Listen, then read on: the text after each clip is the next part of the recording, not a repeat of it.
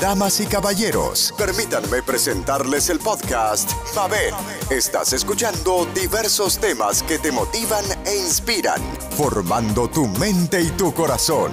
Gracias por escucharnos y bienvenidos.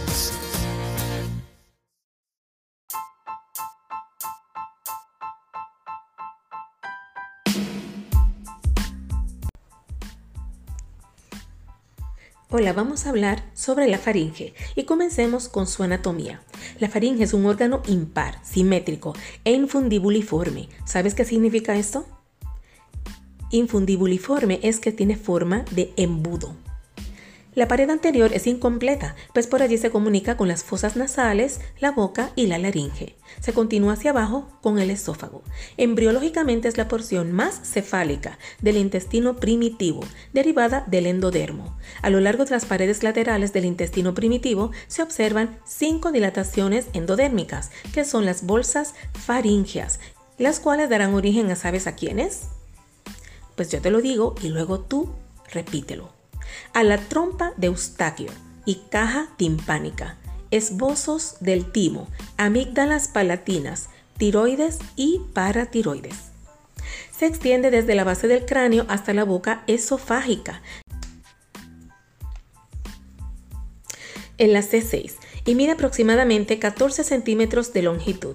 Los músculos estriados de la faringe son 5, son pares y simétricos. Teniendo en cuenta su función, se dividen en constrictores y elevadores. Los constrictores son anchos, de fino espesor y tienen fibras oblicuas y transversas. Son tres, el constrictor superior, el medio y el inferior. El superior se extiende desde la base del cráneo, rodeando la apófisis basilar del occipital y se incurva lateralmente hacia adelante, insertándose la hoja interna de la apófisis pterigoides y su gancho.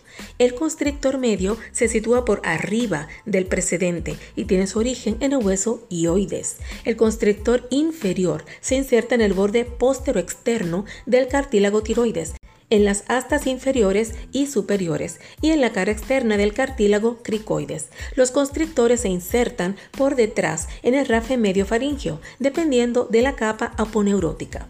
Así los tres constrictores están imbricados entre sí como tejas de un techo, pero invertido, encontrándose el inferior siempre por arriba y afuera del inmediatamente superior. Esta disposición le permite estrechar y dilatar el tubo faríngeo.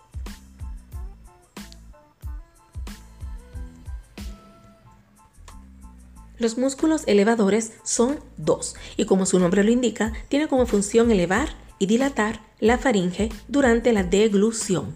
Conforman la pared lateral de la faringe en su porción media e inferior. El estilo faringeo se extiende desde la apófisis pterigoides hasta la poneurosis faringea lateral, borde de epiglotis y cartílago tiroides y el cartílago cricoides.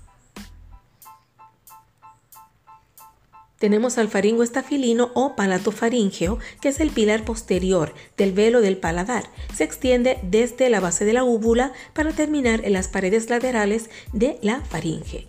Tanto anatómica como funcionalmente, dividimos a la faringe en tres partes. ¿Sabes cuáles son? Rinofaringe, orofaringe e hipofaringe. La rinofaringe, nasofaringe o cavum de forma cúbica se extiende desde la base del cráneo hasta el borde libre del paladar blando. Hacia adelante se comunica con las fosas nasales a través de las coanas. El epitelio de la rinofaringe, ¿sabes qué tipo es? Cilíndrico, ciliado, pseudoestratificado con células caliciformes. Este es un epitelio respiratorio. En la pared póstero superior se encuentra la amígdala faríngea de Lushka o adenoides. Esto es en el niño. Se trata de un gran cúmulo linfoideo conformado por múltiples repliegues recubiertos por tejido conectivo y epitelio. En las paredes laterales se encuentra el orificio interno de la trompa de Eustaquio y se visualizan acúmulos linfáticos que constituyen las amígdalas tubarias o de Gerlach no siempre presente y de escasa importancia en la práctica diaria. Y por detrás se ve la fosita posterior de Rosenmüller. Segundo, tenemos la otra parte de la faringe. Primero era la rinofaringe, nasofaringe o cavum. ¿Cuál es la segunda, la próxima que le sigue? la orofaringe o mesofaringe. Esta porción es ampliamente comunicada con la boca por el istmo de las fauces. Se extiende desde el borde del paladar blando hasta un plano horizontal que pasa por el borde inferior del ioides. Su epitelio es plano estratificado. Las amígdalas palatinas son dos y están situadas en cada una de las fosas amigdalinas cuyos límites son por delante el pilar anterior o el músculo palatogloso. Por detrás el pilar posterior con el músculo palatofaringio y por fuera el constrictor superior. El pequeño espacio que existe entre la amígdala y el constrictor superior se denomina espacio periamigdalino. Esta región es un asiento frecuente de patología. Aquí se ponen los flemones periamigdalinos, aquí se colocan. Las amígdalas están cubiertas de una cápsula de tejido conectivo que las separa de los músculos faringios y que les permite ser decoladas fácilmente. En la base de la lengua, dentro de la lámina propia, encontramos otros dos acúmulos linfoideos. Las amígdalas linguales que se hallan cubiertas de epitelio plano estratificado con el resto de la orofaringe. Y por último, ¿cuál es la que nos falta? Dijimos rinofaringe, orofaringe. ¿Cuál es la tercera? Hipofaringe o faringolaringe. Tiene la forma de un embudo que se extiende desde el borde inferior del hueso ioides, estrechándose hasta el cartílago cricoides, que es estrechamiento cricoideo, que se continúa directamente con el esófago cervical, donde el músculo constrictor inferior se entrecruza, creando un verdadero esfínter, la boca esofágica de Killian. Ese es el músculo constrictor inferior y esto es en la hipofaringe o faringolaringe. Su pared anterior está cerrada por la cara posterior de la laringe. Las paredes laterales conforman dos canales que siguen los bordes externos de la laringe, los senos piriformes o goteras faringolaringeas. La pared posterior está revestida por una mucosa lisa y pálida de epitelio plano estratificado que cubre los cuerpos vertebrales cervicales 3, 4, 5 y 6. Irrigación de la faringe.